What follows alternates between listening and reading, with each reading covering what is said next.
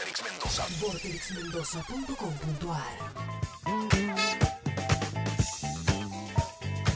Seguimos en Tomémonos un tiempo. Si se quieren comunicar, 1215-737-049.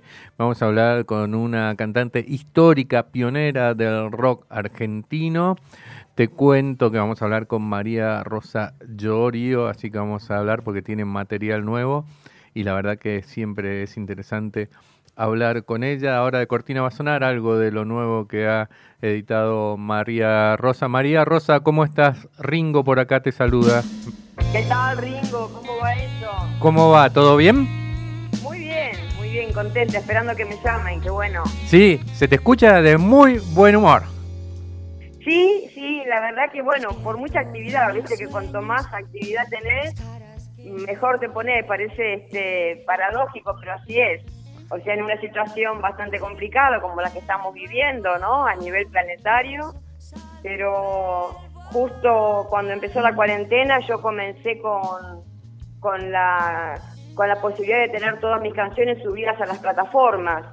Eh, ahí viste que yo te mandé eh, Blue Desesperado y A Su Majestad del Mar, que son temas de, de, mi primer disco, porque vos sabés que yo no tenía acceso a mi propia obra. Claro, son cuestiones eh, contractuales que, que le impiden a los artistas disponer de su obra, por ejemplo, para subirla a las plataformas.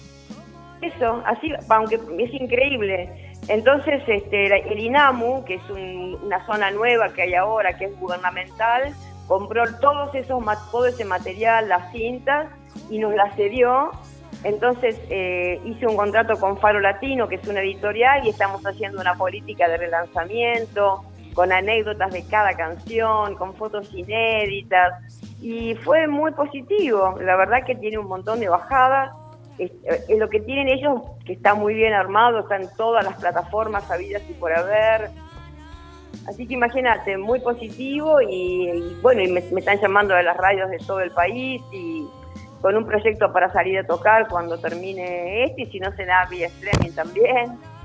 Eso te quería preguntar, si, si estabas de acuerdo y te gustaba todo el método por streaming y también que invitan a algunos artistas o preferías directamente esperar que pase todo esto para, para poder salir al escenario? Mira, es, es, lindo también salir, es, es, raro, estás en tu casa, armas un pequeño escenario, eh, mis compañeros músicos me mandan los instrumentos y yo canto encima, tiene su encanto, eh, pero bueno, la posibilidad de cantar siempre es linda, es muy lindo cantar, Brenda, es un acto de una belleza muy, muy, muy profunda. Imagínate que la voz es algo que es un aliento saliendo de la boca, eh, eh, convertido en poesía, en melodía, es algo muy hermoso. Así que siempre que tenga la oportunidad lo voy a disfrutar. Pero igual es una paradoja porque hay mucha gente que, que está parada, ¿no?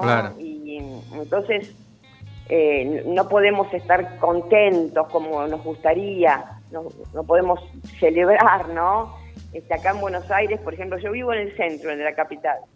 Acá, por ejemplo, se está planeando que ya no nos van a dejar ni siquiera ir a, hacer un takeaway, a comprar el café, o sea. Claro. Eh, Están más complicados allá, lo sabemos. Acá en Mendoza, por suerte, estamos un poco eh, más flexibilizados, por llamarlo de alguna manera. Pero eh, vemos las noticias, por supuesto, de Buenos Aires y sabemos que está difícil. Pero te agarró en un buen momento, porque justamente esto requería también, supongo yo, escuchar todas esas cuestiones de masterizar, de elegir lo que subir y todo eso. Está bueno también tener como la concentración de, del aislamiento de la casa. En mi casa, en mi caso, la verdad que en mi casa, en mi casa, en mi caso, eh, fue muy lindo. La verdad que está siendo muy positivo. Vos sabés que hay algo muy fuerte que es que a mí me gusta mucho la oración, ¿no? En los mantras. Nosotros tenemos un grupo de compositoras en la que está Fabiana Cantilo, por ejemplo, y Lupe Ross eh, y otras grandes compositoras y tenemos un grupo y nos juntamos dos o tres veces por día y hacemos mantras y compartimos ideas de fuerza, ¿viste? Para, para sostenernos y todas estamos paradójicamente, no sé con qué pasará, pero estamos todas activas, todas con proyectos eso lo digo un poco para como recomendación, ¿no? que cada una debe tener algún librito en la biblioteca donde se hable de temas espirituales y ahí eso es un gran, gran eh, bastón para, para la vida, un bastón de los buenos. Eh, un bastón florido, un bastón con brotes. Sabés que eh, justo María Rosa nombraste a Fabiana Cantilo, y estaba leyendo la última Rolling Stone, sale una nota. Bueno, y ella contaba un poquito que, que no lamentó tanto esto porque decía que era algo como planetario, como cósmico, como que ella hasta casi que lo presentía, dice. Bueno, eh, lo que pasa es que, a ver, ¿cuál es mi visión? A ver. Mi visión también es que el planeta en algún momento nos va a pasar la factura final, por no decir que el planeta tiene los días contados. Y posiblemente esto sea un elemento más, ¿no? Esto de no haber cuidado el planeta, el ecosistema, tanta matanza de animales para, para comer. Es posible que haya ahí todo algo que va a llegar un momento en que va a decir basta. E, esto sí, yo también lo creo. Em, lo que pasa es que al mismo tiempo eh, a mí me hace, o sea, yo por mi parte hago caso a las indicaciones, ¿entendés? O sea, no saldría como salieron el sábado acá. Claro, entiendo.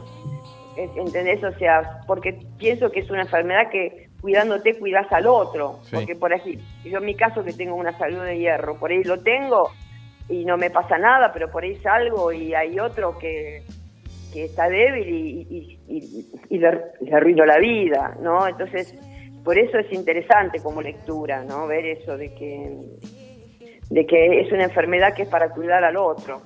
María Rosa, eh, estamos, perdón que te, llevo a la música, estamos eh, escuchando de Cortina Bipolar, contame un poquito de, este tema. Bueno, Bipolar es el último tema, por eso me gusta hacer esto, porque como que les pido, pongan el tema, el tema de mío de los 80 y pongan el último, ¿entendés? Claro, sí, sí. Es un tema que lo, grabamos en febrero, lo grabamos en el estudio de José Luis Fernández, ex bajista de La Máquina de Hacer Pájaros, y es lo último, o sea, es un tema que compuse con restos que quedaron del libro, viste, frasecitas sueltas, las junté, les puse una melodía y es, así que es el último tema. Me gustaría que tus oyentes este, se comuniquen conmigo en, en mis plataformas, o sea, en mis redes, ¿no? En mi Facebook e Instagram y me den su opinión sobre esta canción que le tengo mucha fe y es el material con el que voy a salir a rodar. O sea, el plan es este, salir eh, haciendo como un stand-up, contando todas las anécdotas con las canciones, las primeras que te puse ahí y las canciones nuevas. Claro, está buenísimo. Me gusta también eh, que el B es como abeja. Bueno, e-, eso es un poco para diferenciarlo de una canción de mi hijo que se llama ah, Bipolar, ¿viste? Eh, pero, pero tiene que ver con sí, con el coyote, bipolar, ¿no? Tiene, es un poco, es una mezcla. Como para ponerle un toque distinto le pusimos bipolar. claro, Miguel tiene un tema que se llama bipolar, o un disco, no me acuerdo. Claro, claro, exacto. Totalmente. Y recién lo nombraste al libro después de, bueno, ya de un tiempo editado, me acuerdo que cuando salió te entrevistamos. Eh, ¿Qué balance haces? ¿Estuvo bueno eh, esa, esa, autobiografía, esas memorias? Eh, ¿Te gustó sí, hacerla? Gustó mucho, gustó mucho, sensibilizó mucho a la gente. creo que toqué zonas muy profundas. No es un libro fácil.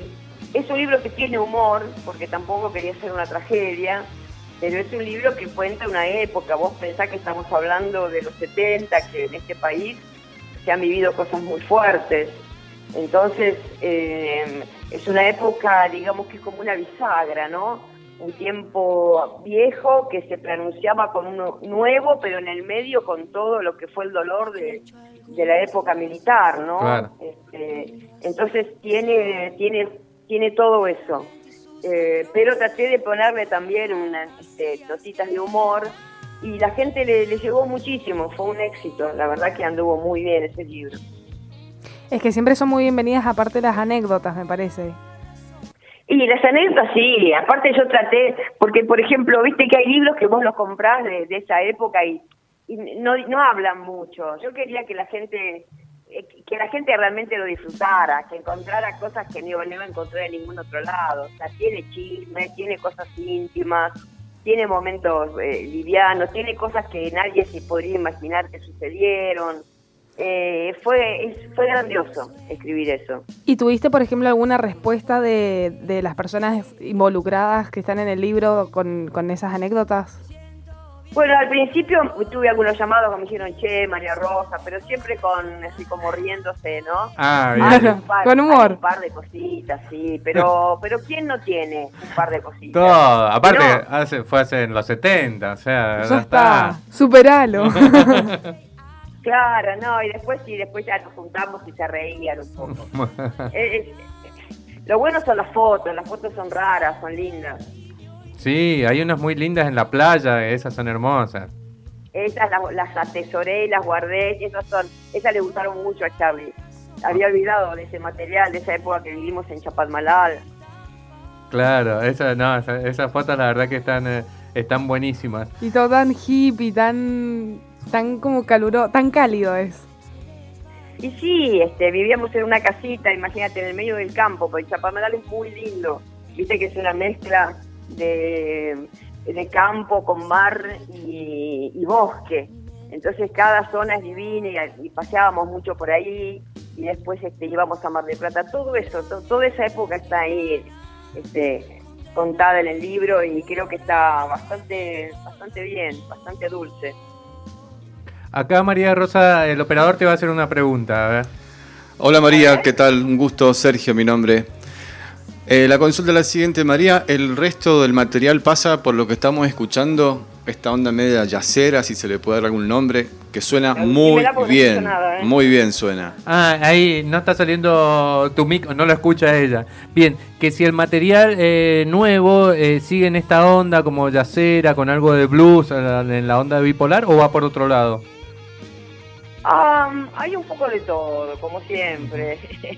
cuando a uno le gustan distintos estilos, viste, o sea, hay de todo, hay de todo. Ya, ya les voy a ir mandando de a uno, este, especialmente a ustedes, a Vorterix Mendoza, y van a ver que hay, hay de todo.